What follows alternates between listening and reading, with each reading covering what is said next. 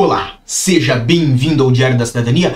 Meu nome é Célio Sauer, você já sabe disso e nós vamos falar sobre controles de fronteiras, vamos falar sobre a base legal aqui de Portugal, como isto funciona e, evidentemente, obviamente, vamos relacionar a um caso que tomou a mídia desde ontem. Nós já compartilhamos lá no meu Instagram, no arroba Sauer, e, obviamente, nós vamos falar do fato de uma das companhias aéreas mais famosas e que vocês que vêm para Portugal conhecem terem é, problemas no judiciário brasileiro e terem aí uma decisão desfavorável, obviamente, às suas pretensões. Nós vamos explicar muito mais sobre isso, eu só vou pedir para vocês dois segundos.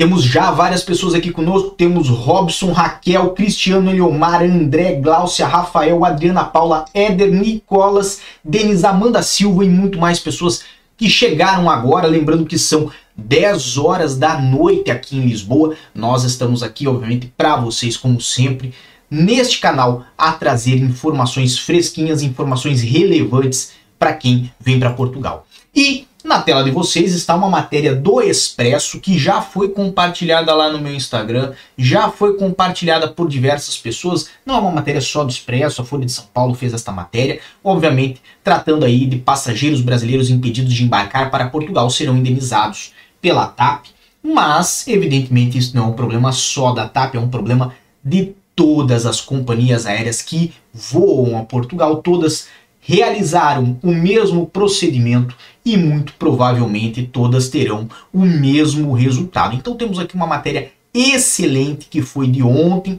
dia 28 do 2, lembrando que hoje é dia 1 de março de 2020, já estamos iniciando o terceiro mês de 2021, aliás, 2020 é ano passado, 2021, e obviamente é este o nosso assunto. Ah, mas você falou que ia falar de controle de fronteiras e está agora a tratar de uma situação que não tem nada a ver, tá? A falar de um problema jurídico que a TAP teve no Brasil, ou outra companhia aérea no Brasil provavelmente também vai ter, e tá a falar de uma decisão de tribunal. Então, qual que é a relação que isso tem com o nosso assunto de hoje? E eu vou falar para você, toda, toda. Esse assunto ia para o nosso clube do passaporte, eu resolvi trazer aqui para vocês porque é um assunto diferenciado, um assunto relevante e com certeza o que vocês veem aqui conosco hoje vai ajudá-los muito no que tange, obviamente, a compreensão do controle de fronteiras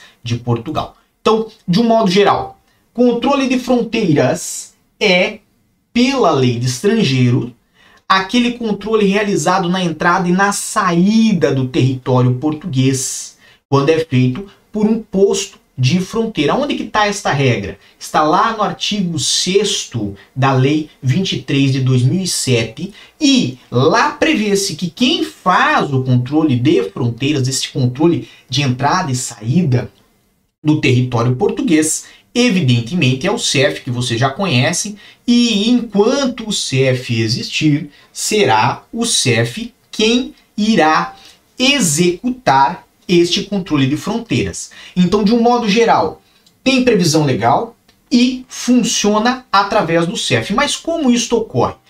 Quando um indivíduo chega em Portugal, o CEF faz a visualização tanto documental quanto dos motivos da estada quanto também das condições da estada, da estada desse indivíduo aqui em Portugal. Então, quem vem a Portugal, por exemplo, para estudar, vai descer do avião, passar na tal da imigração, que vocês sabem, é, e comentam muito na internet sobre imigração, eu mesmo falo aqui no canal sobre imigração. A imigração nada mais é do que este posto de controle de fronteira aonde o CEF vai fazer primeiro a visualização do passaporte, ver se não existe nenhuma indicação para o indivíduo não poder entrar em Portugal, se não tem nenhuma indicação de que essa pessoa está associada a práticas é, de terrorismo ou que pode causar algum problema de ordem pública e etc e tal, e também verifica se não está inscrita para efeitos de não admissão no território português ou no território europeu. Então esta é a primeira parcela do controle de fronteiras. Posterior a isto, o CEF vai identificar qual é a razão da vinda. Então, digamos que nós temos aqui um oficial do CEF e ele vai perguntar para o indivíduo o que ele pretende fazer em Portugal. Qual é a razão da estada dele em Portugal? O que ele vem é, realizar em Portugal. E no nosso caso aqui, José vem para estudos, ele vai falar: eu venho para estudar. Eu tenho uma matrícula com a Universidade Nova de Lisboa, é, vou frequentar o curso de licenciatura em Direito, por exemplo. Vamos dar esse exemplo, perfeito? Então, obviamente, munido desses documentos que comprovem este relato, que pode ser necessário, José apresentará ao CEF e indicará: olha, é isto que eu venho fazer. E o CEF, ah, perfeito, muito bom. Mas se você pretende permanecer aqui para estudo, ou para trabalho, ou para tal relação, para tal razão, você precisa de um visto para entrar. Ou vamos dizer que você vem a turismo, você é isento de visto ou precisa de um visto Schengen, por exemplo, como no caso dos cidadãos de Angola, que necessitam de visto Schengen para entrar em Portugal, entrar no território europeu, mesmo que a turismo. Então percebe que é neste momento que ocorre o tal do controle de fronteiras, que o agente do CEF faz aquilo que comumente se fala, se chama de imigração aqui no meio da internet. Mas o nome correto é realmente controle de fronteira e posto de controle de fronteira. Então vocês já imaginam que o posto de controle de fronteira é localizado, por exemplo, dentro de um aeroporto, certo? Então quem efetua é o CEF e, obviamente, os postos de fronteira podem se dividir em dois, mas nós temos aí de um modo geral, né, o mais conhecido como um posto localizado dentro dos aeroportos, que seria um posto de fronteira externa, que vem para é, controlar as pessoas que vêm de outros países que não fazem parte do espaço Schengen ou que vão para outros países que não fazem parte do espaço Schengen. Ah, mas o que é o tal do espaço Schengen? Isto é assunto para outro vídeo, mas de modo geral é similar aí ao território geográfico da Europa e mais uns outros países. Num outro vídeo nós explicamos isso. De um modo geral, então, nós temos os postos de fronteira externa, e isto vocês têm contato quase que é, é, constantemente, tem compreensão do que é. E temos o posto de fronteira interna, que é uma situação um pouco mais difícil de se explicar, mas vocês podem visualizar hoje como aquele posto de fronteira que existe hoje entre Portugal e Espanha, visto que os dois países estão com as suas fronteiras fechadas, com salvas raras exceções, salvos alguns casos que estão permitida é, é, a transposição de fronteira, seja para Espanha ou seja para Portugal. Obviamente, isso conforme a condição, conforme a situação. Mas, via de regra, na, na Europa não existe mais posto de fronteira interna, justamente por causa desse espaço Schengen que permite que os bens e as pessoas e os serviços circulem mais facilmente.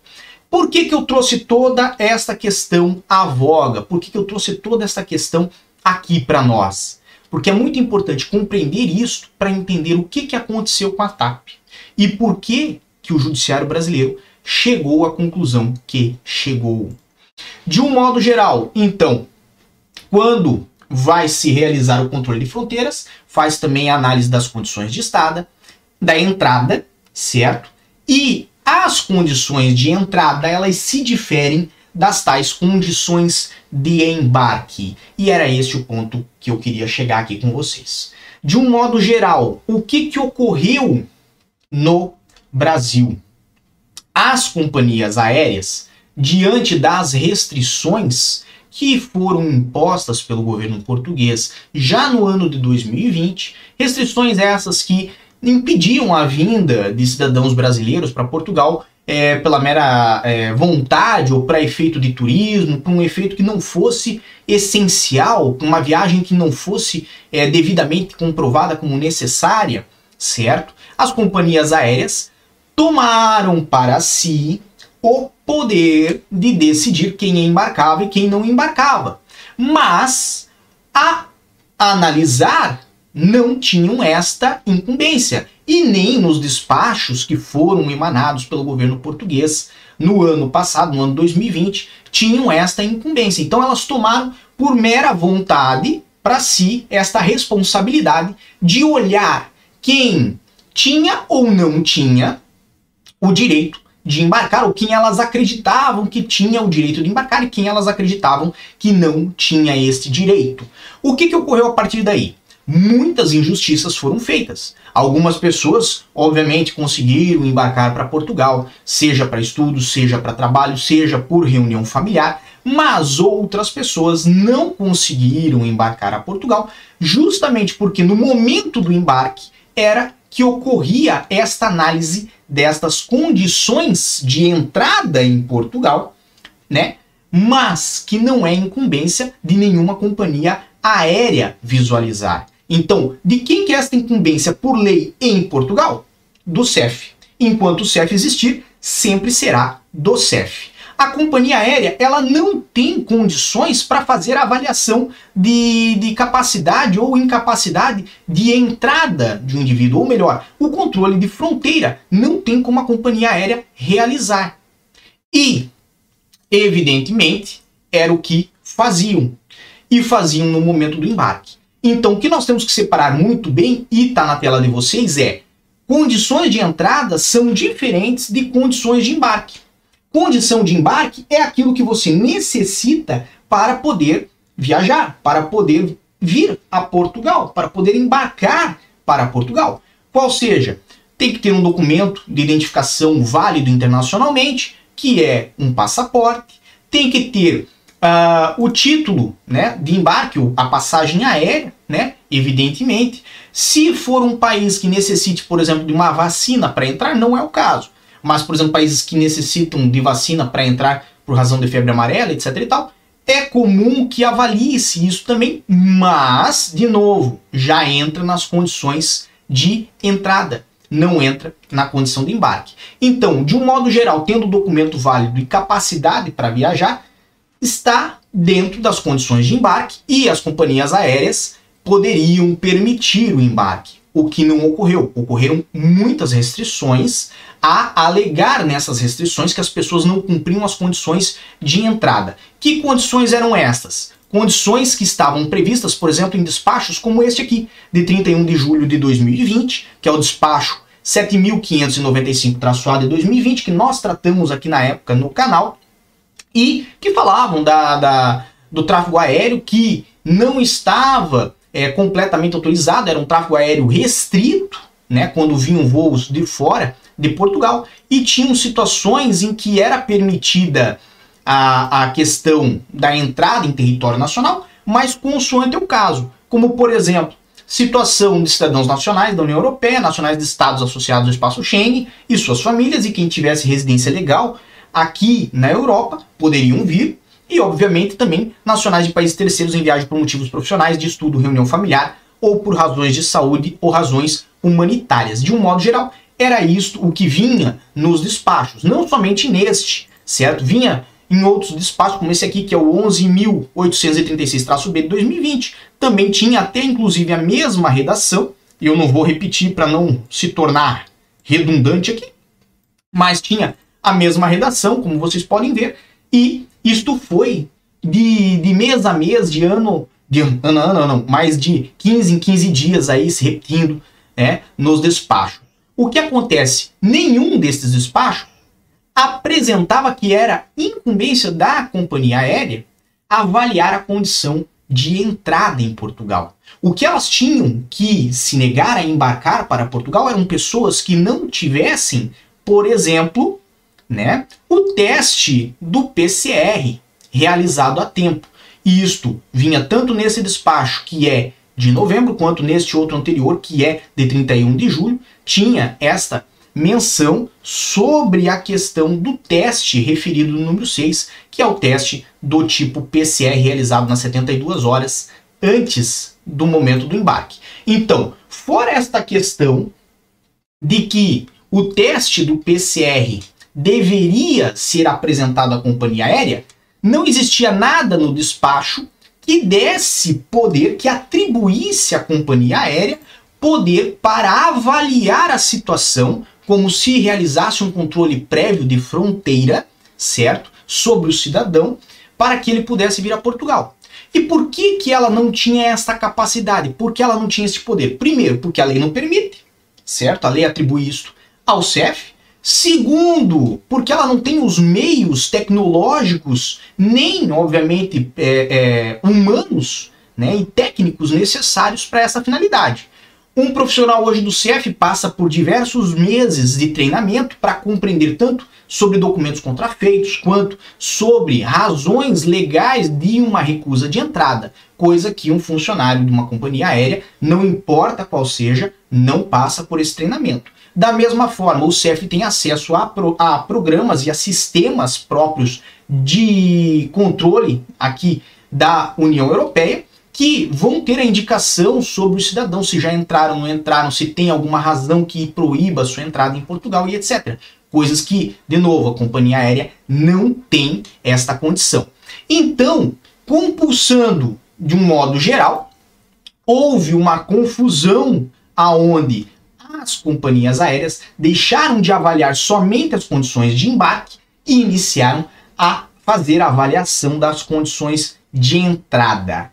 E aonde mais nós podemos ver uma situação, uma, uma pontuação similar a essa, né? Que inclusive tem base do CF, o entendimento do CF de que não cabia à companhia aérea realizar este tipo de controle. Quando nós vamos a uma notícia do CF que também veiculamos neste canal, que foi sobre o conceito de reunião familiar, nós temos Lá, isso já de 13 de 10 de 2020, nós temos aqui, certo?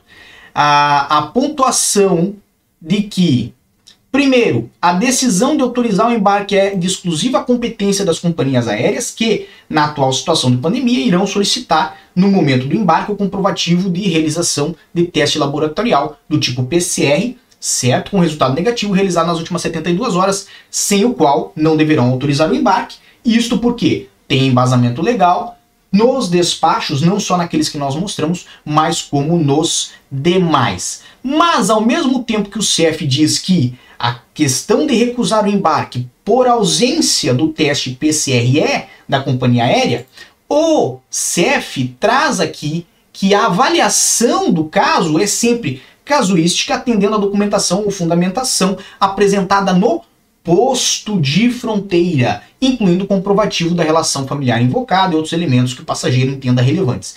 Então, de um modo geral, toda essa questão de verificação da documentação, assim como cumprimento de todos os requisitos previstos, seja no artigo 9 seguintes da Lei de Estrangeiros, quanto no artigo 6 do Código de Fronteira Schengen, é feita apenas no momento do controle efetivo de fronteiras, termo em que não há lugar à emissão prévia tanto de declaração quanto autorização de embarque e também, obviamente, não há possibilidade da companhia aérea realizar esse tipo de procedimento, realizar esse tipo de impedimento de embarque.